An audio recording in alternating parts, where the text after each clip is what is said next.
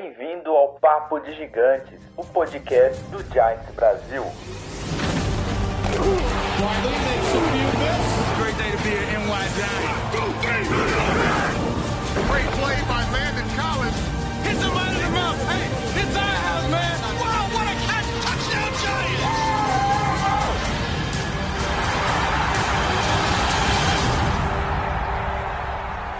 Fala galera, beleza? Tamo de volta, ó. Por enquanto a gente tá conseguindo cumprir, hein? Toda semana com o episódio aqui do Papo de Gigante. e hoje a gente vai falar aqui um pouquinho sobre a partida aí que a gente teve contra os Lions, né? A derrota bem doída que a gente sofreu. E também a partida que a gente vai ter no Monday Night Football contra os Cowboys. E aqui para conversar um pouquinho comigo tá o Luiz e o Leno. E aí galera, tudo certo? Fala galera do New York Giants, sofredores e sofredoras dessa nação do Big Blue.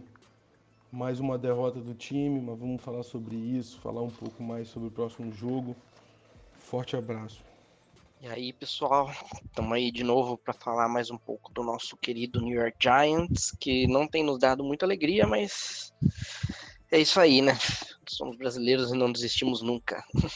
Boa, mas chega de enrolação e vamos ao que interessa, vamos falar de Giants.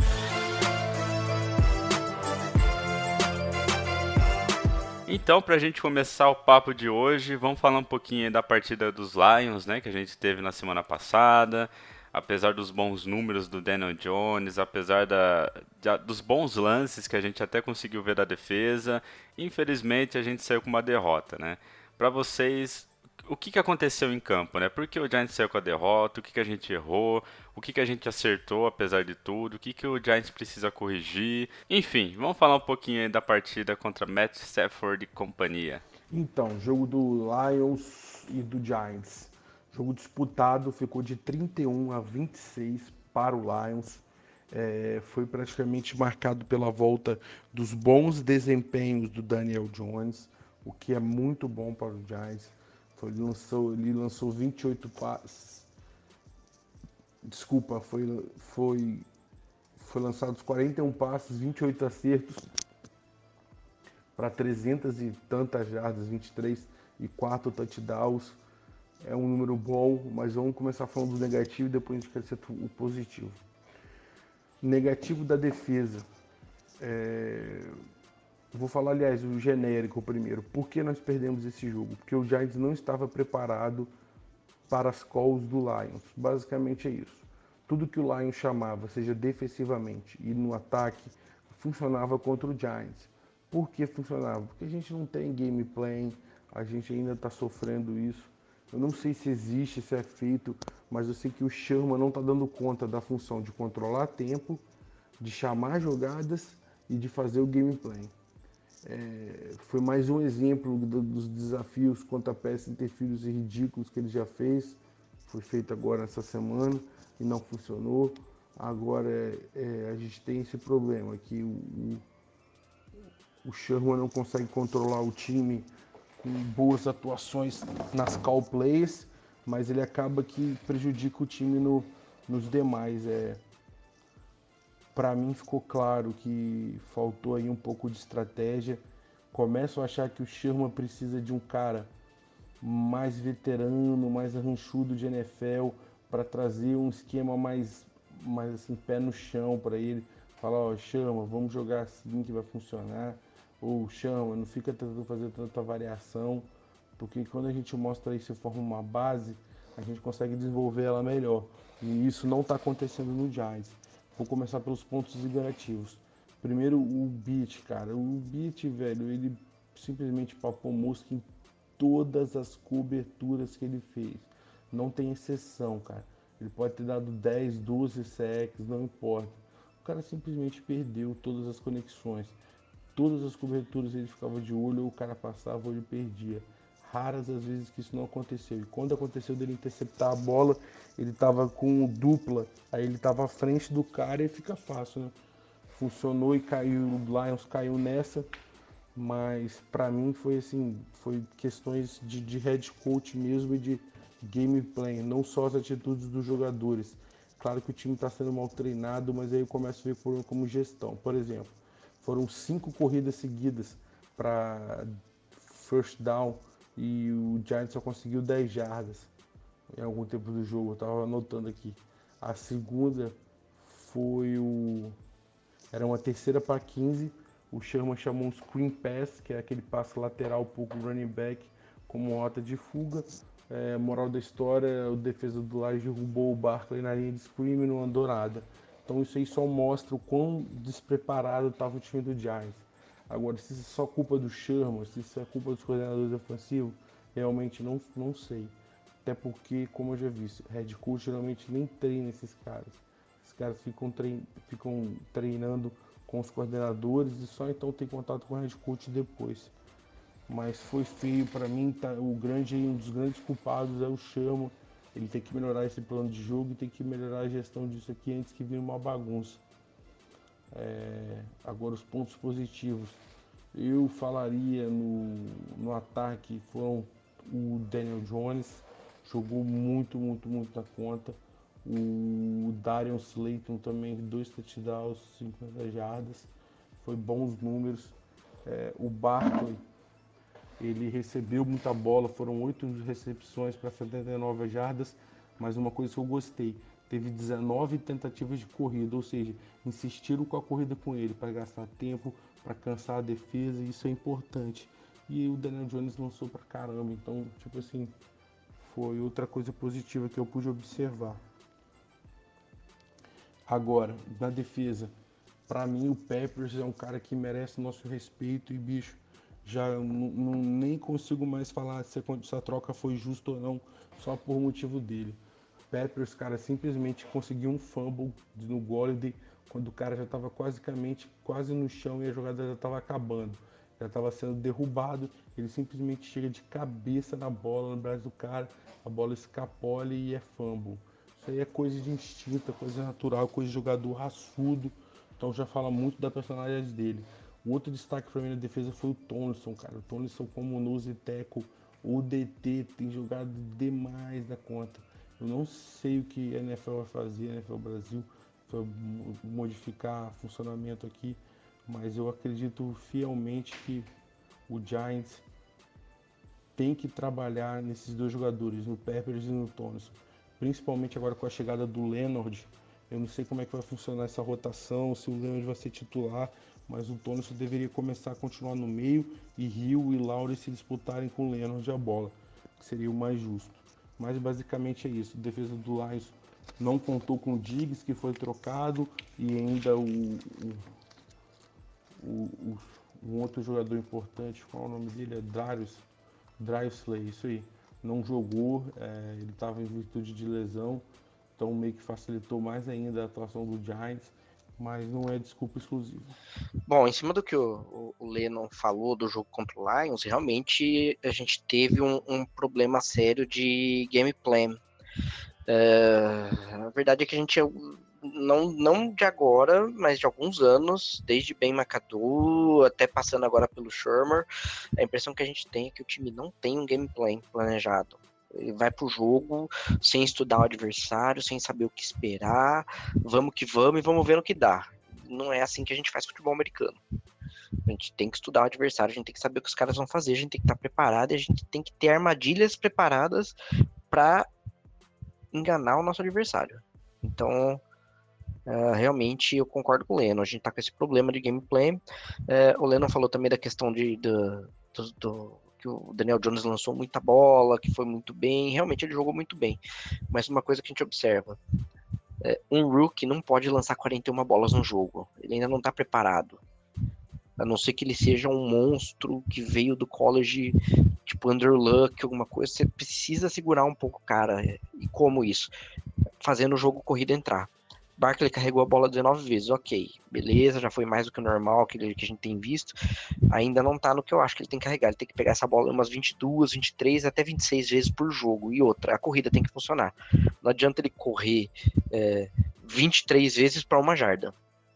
Vai ganhar 23 jardas, não vai tirar a pressão do, do, do passe e não vai trazer o time porque ele precisa. Ah, um outro ponto, né? O, o, Daniel Jones acabou tendo que lançar 41, 41 bolas porque a gente ficou atrás do jogo a maior parte do tempo, né? É, sofreu dois fumbles, uh, mas eu honestamente tiro a culpa dele desses dois. No primeiro, uh, o linebacker, não vou lembrar o nome agora, passou como quis pelo meio da defesa, aí ele ainda tentou jogar a bola para fora, dar uma salvada, a bola acabou, passar, acabou saindo para trás, e aí, ó, o senhor Saquon Barkley, você é o melhor jogador do time, você é o cara que a gente aposta na nossa franquia nos próximos anos, mas você não pode ficar parado assistindo o jogo como você ficou ali, não. Se você corre, é, quando o Daniel Jones faz o passe, você corre em cima dela, você não para, porque você ficou parado esperando, sem o juiz ter apitado. Você só para no futebol americano quando o juiz apita. Se você corre, você pelo menos tinha jogado o Devon Kennard para fora do campo e não tinha permitido touchdown. Isso se você não tivesse recuperado, porque você é mais rápido que o Kennard. A gente conhece o Kennard, jogou aqui.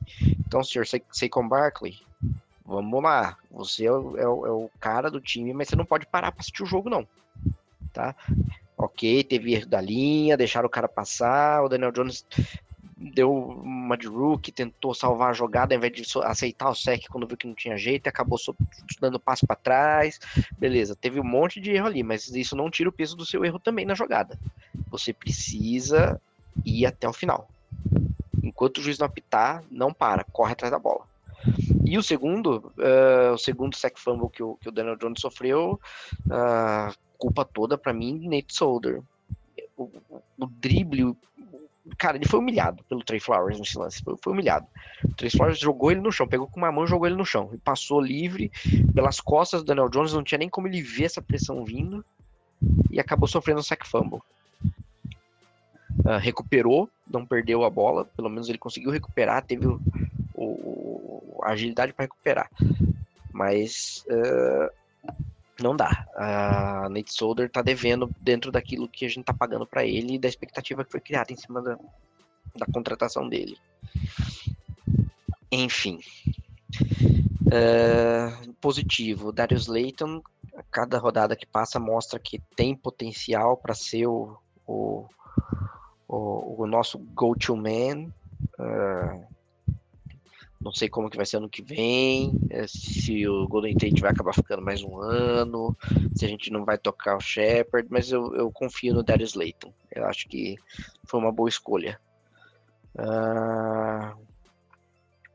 Enfim. A derrota já era esperada. Uh, sofremos erros bobos.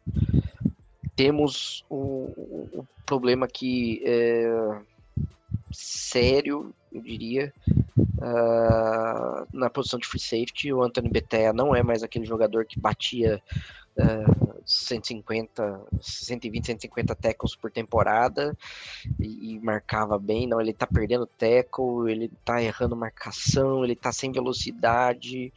É, acho que não, não, vamos precisar resolver esse problema. E outro ponto positivo também, a estreia do Diano Buchanan, entrou em alguns snaps ainda, está se adaptando ao esquema, apesar dele já ter trabalhado com o Betcher, mas uh, falta um pouco ainda. Uh, ele precisava entrar mais no, no gameplay, o que eu espero que aconteça mais agora contra o Dallas. É, e depois dessa sequência aí de derrotas, a gente vai enfrentar uma pedreira, né? Uma partida que, independente da fase, né, dos dois times, é sempre uma partida que, meu, é, é uma partida sempre difícil, né? Por causa da rivalidade da divisão e também pela, pela história, pelo, por tudo que se passou entre as duas, as duas equipes. E essa segunda-feira, no Monday Night Football, em pleno prime time, a gente vai enfrentar o time dos Cowboys, né? Do Zeke, do Dak Prescott, enfim. É um time complicado, um time que sempre dá dor de cabeça pra gente, mas que, apesar de tudo isso, a gente sempre ganha, né?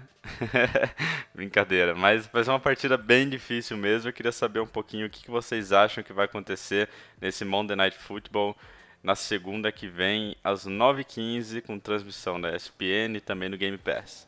Hum, contra Dallas. Contra Dallas vai ser outra derrota. Isso aí já apostamos anteriormente com essa derrota. Apostamos também na derrota do contra o Lions, não é nada surpreendente. Nossa aposta da próxima vitória seria contra Miami, no caso, né? Que também depois do jogo de ontem contra o Pittsburgh fizeram uma excelente partida defensiva no começo do jogo, pelo menos, eu já não sei.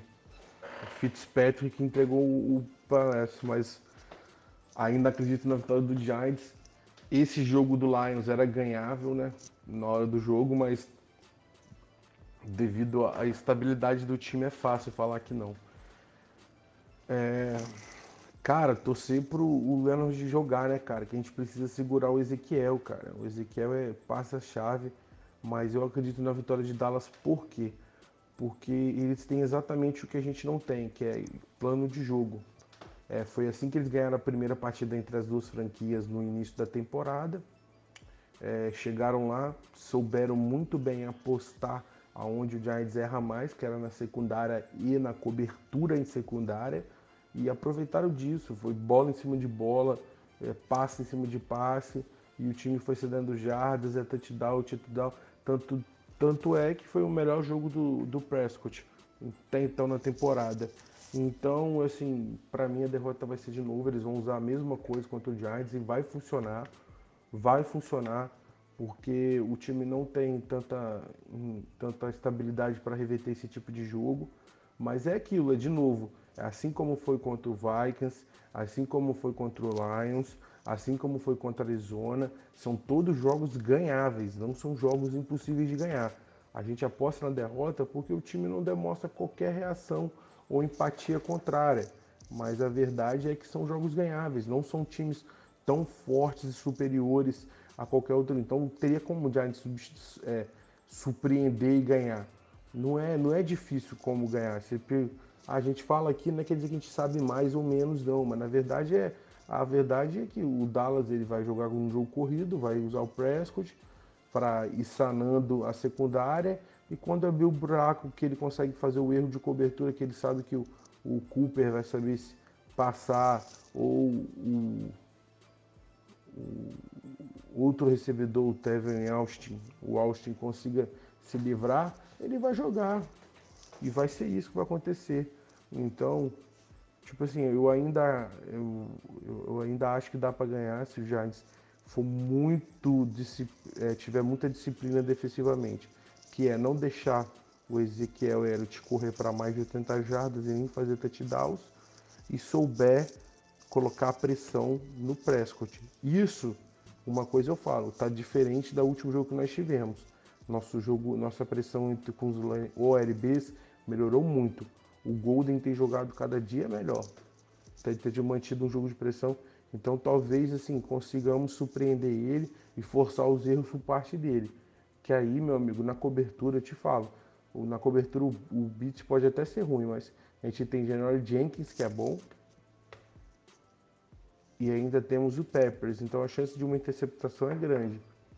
Mas é o que eu falei, eu ainda aposto na derrota, não acho que é um jogo ganhável facilmente.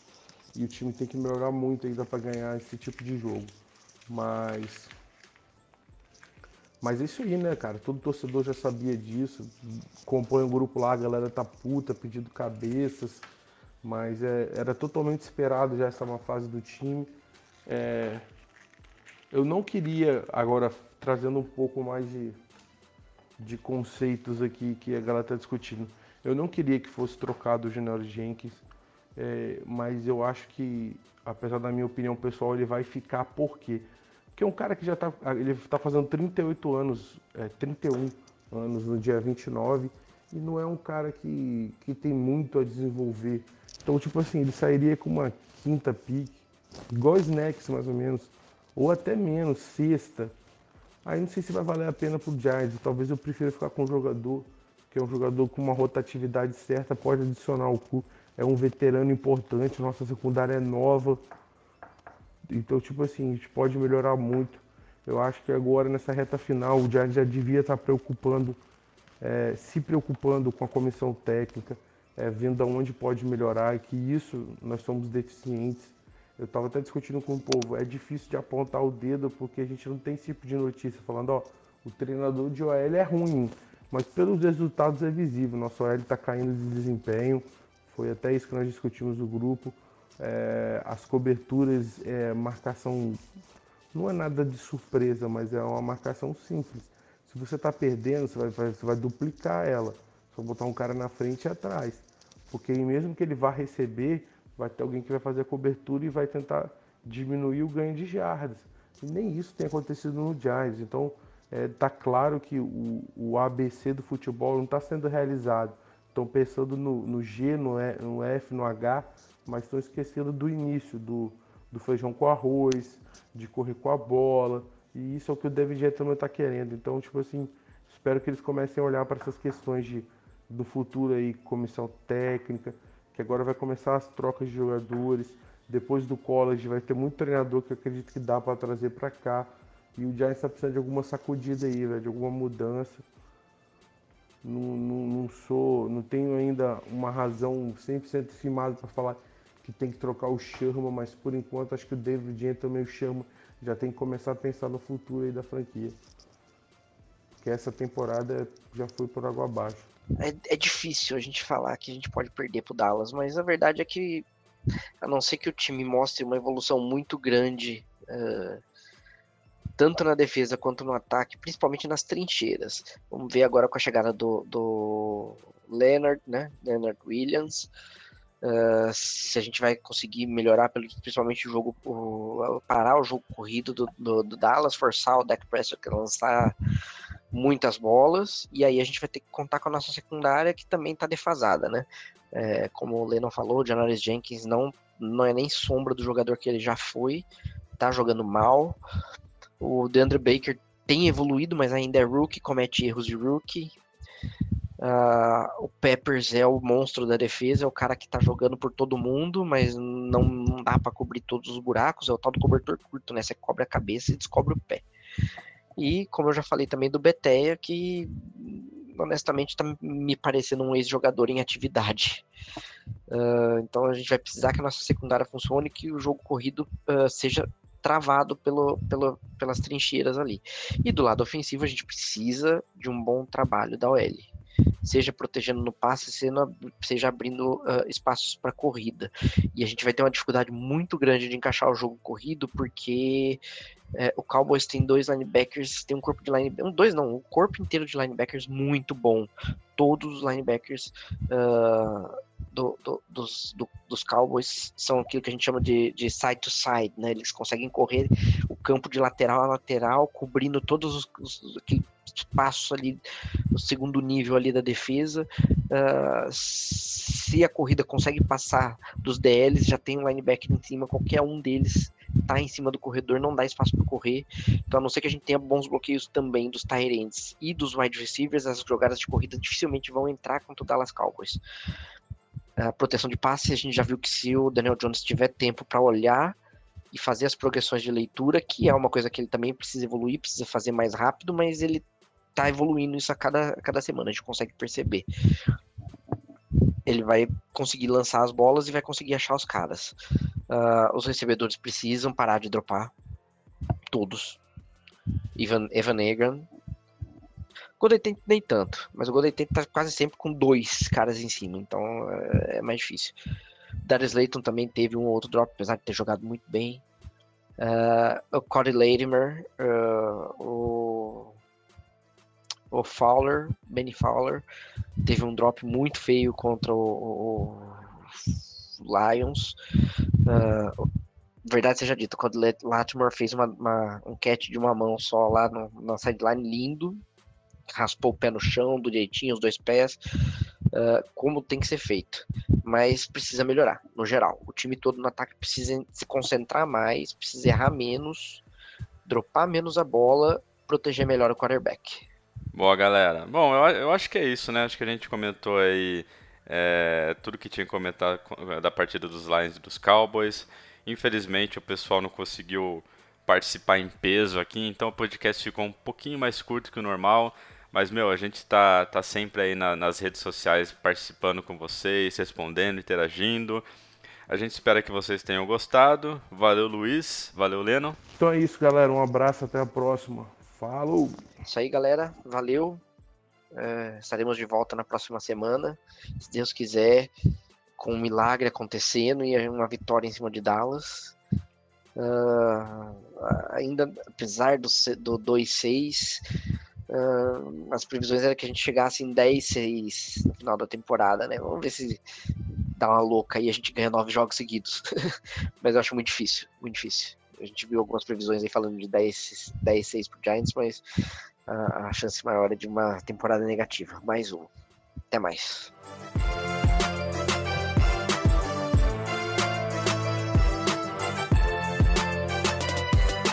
E é isso, pessoal. Valeu a todo mundo que escutou. Valeu todo mundo que apoia o Giants aí no PicPay. Se você não apoia, corre lá. É giantsbrasil.com.br barra apoiar. Se você é um novo usuário do PicPay, tem um link lá que é giantsbrasil.com.br barra convite 10 que o PicPay devolve os 10 primeiros reais gastos para você. Então praticamente a, a, o seu apoio no primeiro mês sai de graça. Ah, agora não tem desculpa para nos ajudar, hein?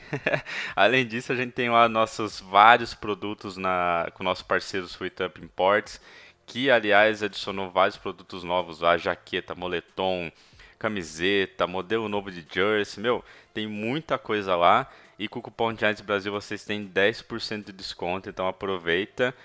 E se você ficar esperto na segunda-feira, vai ter uma surpresinha para todos vocês. Se eu fosse vocês, eu ficaria ligado lá no Twitter, no Instagram do Giants Brasil, no Monday Night Football, hein? Acho que tem coisa vindo aí, né, Sweet Up? Bom, isso aí, galera. Valeu, até semana que vem. Tomara aqui comentando com uma vitória, né? E a gente vai cumprir aqui o prometido de ter um podcast toda semana até o final da temporada. Valeu, pessoal. Até semana que vem.